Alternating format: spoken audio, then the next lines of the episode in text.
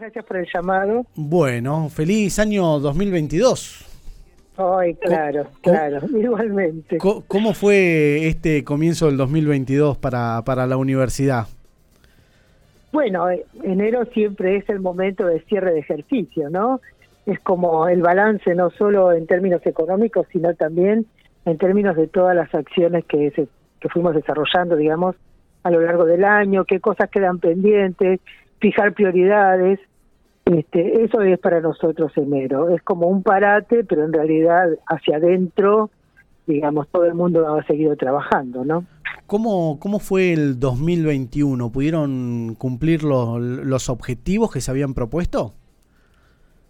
Mirá, eh, es, muy genérica la pregunta, ¿no? Sí, es cierto. Pero, eh, pero digo, con, con, esta, con esta presencialidad, virtualidad. Claro, claro. Eh, a ver, la mirada que tengo sobre todo el proceso del 2021 es que no solo nos hemos hecho cargo y hemos podido cumplir, eh, yo diría, lo máximo de los objetivos que nos hemos trazado, sino que además hemos seguido profundizando algunas líneas. Vos recién mencionaste el tema de la presencialidad, que es uno de los temas claves que tenemos en agenda, y digo clave por, por la importancia y por las expectativas que tiene la población sobre esto, ¿no?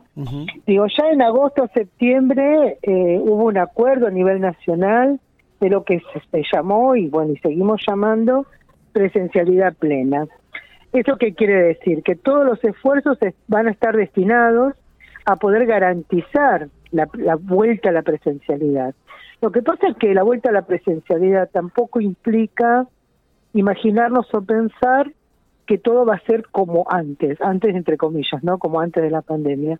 Siempre insisto con que no hay un antes, no hay una vuelta a lo que era antes ya no somos la misma institución ni somos las mismas personas, ya se ha demostrado, los mismos estudiantes tienen exigencias sobre la continuidad de la virtualidad. Entonces, por eso digo, digo, hemos cumplido, me parece que muy bien los objetivos de garantizar el proceso de formación.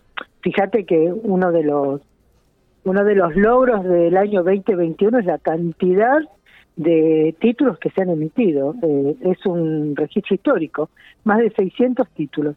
Eso quiere decir que hay una población que se vio favorecida por estas condiciones de virtualidad. Eso nos obliga a pensar, a repensar una y otra vez con las unidades académicas este, el formato en esta en esta cuestión de la distribución del conocimiento ¿no? y de los saberes. Qué, qué interesante esta, esta reflexión que haces, ¿no? Que, que nada va a volver a ser como antes y pensar esta, esta nueva universidad que, que sin querer también la, la Universidad de La Pampa lo, lo venía haciendo eh, de forma virtual también unos años antes de, de que apareciera la pandemia. Eh, qué, Exactamente. Qué, qué visión que, que va a cambiar ¿no? para, para todas las universidades. Sí, incluso te digo, eh, bueno, yo ahora que estoy en este lugar de rectora, que estoy participando directamente en reuniones con el resto de las universidades nacionales, es una constante, digamos, ¿no? No es solamente que nos pasa a nosotros. Este, ha sido como ha sido muy movilizante para todos quienes tenemos la responsabilidad de la dirección de estas instituciones dar cuenta de esto. Por eso digo, no, no, no nos podemos imaginar aún antes. No, yo sigo insistiendo. Estamos construyendo, en realidad, tanto el año 2020 como el año 2021 eh, han servido para construir nuevas dinámicas de trabajo. Lo que pasa es, bueno, que en el medio necesitamos tiempos para acomodarnos, para ver, este, tenemos infinidad de discusiones, ¿no? Por ejemplo, dentro del área de la Secretaría Académica hay todo un área de, educación a distancia que se está fortaleciendo, no solamente con recursos, con recursos físicos, digamos, ¿no? Como es un nuevo espacio para trabajar, porque tenemos cada vez más trabajadores vinculados a la virtualidad, una plataforma, sino también que se viene trabajando con lo que es la formación de nuestros docentes. ¿no? El 2020 te debes acordar este, la preocupación de muchísimos profesores, muchísimos docentes que este, nunca habían trabajado con una plataforma virtual. Entonces digo, garantizar esto, estos procesos también es importante. Eh, en línea... Sí, sí. No, no, en líneas No, no, iba a decir que en líneas generales, que en líneas generales, este, por eso la, la, imagen fuerte que tengo es cómo la Universidad Nacional de La Pampa ha podido dar respuesta a, a estas este, a estas necesidades, a estas nuevas demandas, pero además estamos abriendo este, muchísimas otras oportunidades de trabajo, digamos, ¿no? De trabajo, de producción de conocimiento, de vinculación con la comunidad. Es como, es muy notorio esto, ¿no? Cuando uno mira, tiene una mirada como más, más desde arriba, ¿no? Como ajena, y uno ve la institución uno se da cuenta cómo ha crecido, no solo en cantidad de estudiantes, de graduados, sino cómo estamos creciendo eh, a nivel mm, de gestión, digamos, ¿no? Este, pero bueno, supongo que estos resultados también los vamos a ver con el transcurso del tiempo. Sí, para evaluar un poquito qué, qué, qué fue esa, esa, esa estructura virtual también que se armó, ¿no? Eh, Verónica, eh, hace unos días anunciaban obras de Nación para la Universidad Nacional de La Pampa. ¿Nos contás un poquito de, qué se tratan estas obras? Sí, como no. Esto forma parte, esas obras son obras complementarias, forman parte de una propuesta este, de distribución de dinero, de presupuesto, que viene a colaborar por eso se llaman complementarias, que vienen a colaborar justamente en las garantías de la presencialidad. Eh, nosotros hicimos una solicitud de cinco obras en particular que tienen que ver con infraestructura, ¿no? Digamos, no, no te imagines aulas, sino que tiene que ver con cómo garantizamos esta estructura que tenemos. Son obras pequeñas, pero pequeñas, digo, no restando la importancia pequeñas en relación a obras en el sentido cuando uno construye, como por ejemplo la subetapa 2 que se está construyendo en el Centro Universitario de Santa Rosa, que sí uno puede imaginarse una obra mucho más grande en la construcción de laboratorios, de aulas, auditorios, etcétera, etcétera, ¿no? Por eso se llaman obras complementarias. Lo último que los últimos convenios que se han firmado que tienen que ver con el mes de diciembre. Eh, Verónica, ayer la Universidad Nacional de La Pampa emitió un comunicado donde ratificaba el compromiso de la defensa del río Atuel, ¿no? De la defensa de La Pampa, ¿no? Eh, hacía una comparación de, de, localidades, de, lo que es eh, el tramo pampeano y, el tramo mendocino, ¿no? Como la, diferencia poblacional y el desarrollo de cada uno de los lugares. Eh, ¿Qué tema este, no? En, la, provincia de La Pampa. Eh, totalmente. Vos fijate que hace años que se viene este, peleando eh, en el mejor sentido de los términos, ¿no? Se viene disputando en distintos ámbitos, en el ámbito público, en el ámbito de la protesta, en el ámbito judicial, se viene peleando el tema de este, los ríos. Incluso la universidad forma parte hace años también de estos consejos que se vienen reuniendo para tratar de dirimir este, este conflicto. La universidad también tiene una cátedra extracurricular sobre el tema de los ríos y siempre está atenta y forma parte de las distintas propuestas de la provincia respecto del río. Pero bueno, digamos, es un tema que no no se termina de, de zanjar, digamos. Esto esto es una realidad este, ayer en la noticia también se publicaron fotos donde uno puede constatar eh, realmente, físicamente, digamos, la gran pérdida, pero bueno, hay, hay una pérdida ecológica que ya no se puede recuperar, ¿no? Pero sí tenemos todo el derecho de seguir disputando este derecho que nos cabe, que como hablábamos ayer con el ingeniero Jorge Escarone, que es quien nos está representando en este momento en el Consejo, esta idea de que el río no nos pertenece porque forma parte de nuestro propio ecosistema, pero sí tenemos derecho sobre este río. Me parece que es una discusión que no vamos a, terminar de, dilucidar este, prontamente, pero bueno, que es una discusión que tenemos que seguir dándola, ¿no? No solo como universidad, digo. ¿Qué, ¿Qué, hace falta para que esto se termine de, solucionar eh, o de que Mendoza termine de, de ponerse también en el lugar de la Pampa, termina en el comunicado con diciendo simplemente porque es justo, por qué se debe hacer esto, ¿no? Claro. Eh, digo, eh, este daño que, que, se produjo, que, como vos decís, es irreparable en, algunos, en, algunas situaciones y que de, volver el curso va a ser muchos años para la recuperación ecológica, sobre todas las cosas. Eh, ¿Qué, qué, hace falta para que los estados puedan solucionar esto? Digo, porque ya hay resoluciones del superior, de, de, la justicia, del Estado. Eh, ¿qué, ¿qué, hará falta, no? Mira, eh, a riesgo incluso de parecer muy una respuesta romántica, te diría, yo creo en la justicia y creo en la voluntad de los hombres y de las mujeres. Yo creo que lo que falta es decisión política, digo, porque uno puede enmarañarse en discusiones formales, legales, pero hay una cuestión que tiene que ver con la voluntad política. No me parece, eh, en este comunicado al que vos aludís, eh, será es una cuestión de justicia, es una cuestión de justicia. Qué Entonces, es tremendo, digo, me parece que es una cuestión de voluntad, de esto que vos decís, ¿no? De ponerse en el lugar del otro, de eh, Te, cambio rotundamente de tema y mm, hoy no, no sé, va, estos últimos días nos escribieron un poquito la situación de los de los alquileres, sobre todo en la zona ahí de la Universidad de, General Pico. Oh, tremendo. Eh, y, y, lo analizábamos porque decían algunos estudiantes que nos contactaban, decían, Tampoco sabemos qué va a pasar con esta situación epidemiológica eh, de febrero y marzo, que se esperan los picos, y la universidad, no sabemos qué hacer, si alquilar, si no. ¿Cómo, cómo está la situación o qué le plantean ustedes hoy a los estudiantes? En realidad no estamos en condiciones de plantear nada. Imagínate, el nivel de incertidumbre que tenemos nosotros es el mismo nivel de incertidumbre que hay en la UBA. O sea, esta nueva, fíjate la cantidad eh, de gente aislada que tenemos en este momento. Sí, impresionante. O sea, esto, esto explotó antes de Navidad, Año Nuevo, y está increciendo. Hemos alcanzado un registro que es histórico, ni siquiera cuando estábamos en el comienzo de la pandemia. O sea, esto es imposible eh, poder preverlo, porque también tiene que ver con la voluntad de cada uno de nosotros. Digo, no somos nosotros quienes nos tenemos que cuidar. Nos tenemos que cuidar, tenemos que estar vacunados.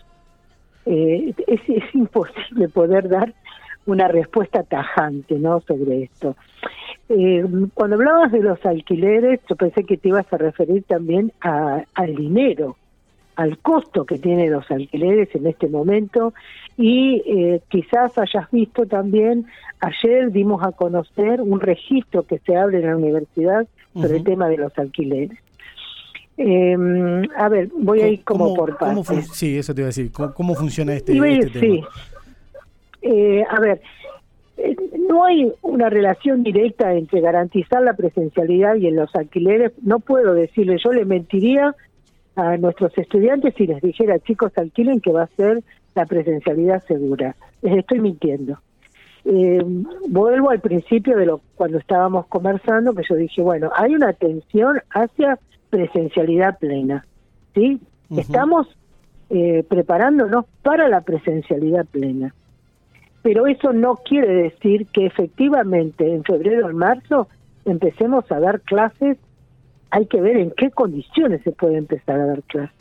A ver, no nos olvidemos que los primeros años, que son los años más numerosos estoy hablando de veterinaria, tiene un récord histórico de inscripción en, ingeniería, en humanas.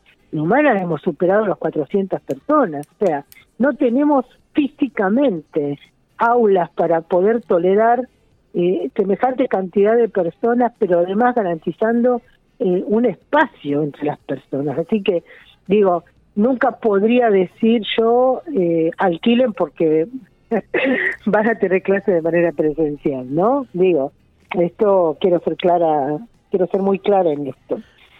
Y en, eh, por otro cuanto lado, a los valores de los... Bueno, claro. Bueno, un estudiante para venir a estudiar a Pico o a Santa Rosa siempre sé que las familias se organizan ya en noviembre, diciembre, ¿no?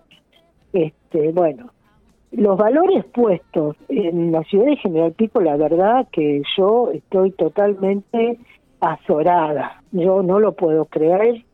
También sabemos a nivel nacional que se está se vuelve a discutir la ley de alquileres porque queda claro que el nivel de especulación y no sé cómo llamarlo, ¿no? De expectativas, digamos, en el terreno de seis meses o un año, ha disparado el precio. ¿Son, eh, ¿son más caros en Pico que en Santa Rosa? No sé, no, no he podido comparar, eh, no he comparado, no, me dejaste pensando. Eh, pero en general lo que yo he visto, por lo menos en el año 2020, cuando empezamos a hacer algunos acuerdos y empezamos a conversar con las cámaras que agrupan este, a la gente que tiene lugares para alquilar, eh, en Pico eran un poco más elevados que en la ciudad de Santa Rosa. Creo que también tiene que ver con alguna demanda que haya, ¿no? Sí, sí. Este, pero bueno, nosotros lamentablemente no podemos influir en, no tenemos una influencia directa en el valor de los alquileres. Y el registro que hemos abierto es un registro donde eh, posibilitamos, hay un número de celular y hay una página, un correo electrónico, donde quienes quieran o tengan eh, tengan lugares para alquilar puedan dirigirse, puedan ofrecerse, pero nosotros como universidad no, no, no nos hacemos cargo de los lugares, del estado de los lugares. ¿Me explico? sí, sí, sí, es más, más una cuestión eh, para contactar estudiantes con, con las personas que alquilan. Con los dueños, claro, claro, claro. No nosotros directamente alquilamos, digamos. Nosotros no nos hacemos cargo ni del Estado, ni del valor, nada. Simplemente abrimos un registro porque muchísimos estudiantes acuden a la universidad a preguntar, ¿no? Si hay lugar, si no hay lugar. es eh, un registro, nada más. Eh, Verónica, el último tema que te toco y es que las elecciones que se van a realizar este año, la renovación de autoridades, ¿cómo, cómo se preparan para esto en la, en la universidad en general y en tu espacio en particular? Bueno, eh, la verdad es que estamos contentos que vayamos a elecciones. La universidad tiene elecciones de medio término cada dos años para renovar el cuerpo legislativo, digamos, ¿no? El cuerpo colegiado, que es donde se toman las decisiones. Esos dos años no se hicieron elecciones justamente por el tema de la pandemia, así que hay muchos que están pidiendo a gritos nueva elección. Digo a gritos y me sonrío porque porque recae sobre los consejeros, tanto directivos como superiores, la responsabilidad de haber seguido trabajando todo este tiempo, ¿no? Eh, las elecciones que se van a celebrar en abril eh, implica la elección de todo lo que es rectorado y las unidades académicas. Es decir, las figuras de decano, rector, rectora, eh, decano, decana y eh, los cuerpos colegiados, todo. Eh, en nuestro espacio en particular eh, estamos pensando, sí, en volver a presentarnos para dar continuidad a este proceso. Hay que ver finalmente cómo, cómo vamos a integrar la fórmula, pero estamos pensando sí mm, en volver a presentarnos, ¿no? En renovar este, para darle continuidad a lo que venimos haciendo. ¿Te, tendría encabezando, digo, por esta nueva función de Oscar Alpa, con quien encabezaron los dos la, la lista la, la vez anterior? No, no, no, no. Yo creo que lo más probable es que, este, bueno, tenemos que discutir, digamos. Esto es una cuestión que charlarlo, pero eh, mis intenciones no son eh, darle continuidad a mi, a mi lugar, digamos. No, no, no, no. Bien, o sea que, que podrías dejar de, de ser, de tener el rectorado que tenés actualmente.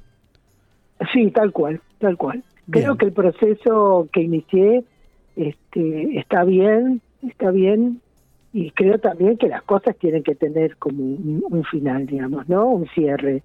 Este, cuando uno trabaja con, con, gente, con muchas personas, me parece que uno tiene que dejar también alternativas y posibilidades para que otros puedan continuar lo que se viene haciendo, ¿no? Que no son cuestiones, digamos, ligados a la, a la persona, sino que más bien tienen que ver con cómo se le da continuidad a ciertos proyectos políticos. ¿Te, sentiste cómoda en este nuevo, te sentiste cómoda en este rol de, de, rectora? Eh, digo, cuando, se generó este cambio que, que sorprendió a muchos por, por la velocidad en que sucedió, eh, ¿te sentiste cómoda en este lugar? Eh, la verdad que... ¿Qué pregunta la mía? yo usé una imagen hace un par de meses que es como de surfear, ¿no? Este, mm, sí me sentí cómoda, sí, muy cómoda. incluso me he sentido muy cómoda entre mis pares eh, universitarios, ¿no? Este, la verdad es que yo, como vicerrectora, me he ocupado de algunas cuestiones menores, no menores en el sentido que es menos, menores quiero decir en el involucramiento, ¿no? Que no es lo mismo pensar política para la Universidad Nacional de La Pampa que eh, sentarte a conversar sobre políticas para la nación. ¿Me explico? Sí, sí. Hay como un salto ahí este, muy, muy interesante eh, la verdad es que me he sentido muy cómoda, sí. Hay, hay veces, mira, hay veces que me dan ganas de continuar eh, en, el, en, el proceso, digamos, en el proceso de dirección de la universidad, justamente porque he tenido eh, como buenas experiencias, ¿no? es muy interesante todo esto, cuando uno puede, cuando te vas dando cuenta de cómo puedes intervenir en las instituciones y cómo podés, cómo se pueden elaborar y producir políticas para la población, como que es muy interesante todo esto, ¿no? Es, muy, no sé qué palabra usar, es muy interesante, muy desafiante, esa es la palabra, es muy desafiante. Bueno, eh, eso es una de las cuestiones que, que son copadas, sí. Bien, Verónica, te agradecemos mucho por estos minutos y bueno, te dejamos libre para que puedas continuar con tu día. Dale, dale, muchísimas gracias por el llamado. ¿eh? Muchísimas gracias. saludo a través tuyo a la audiencia.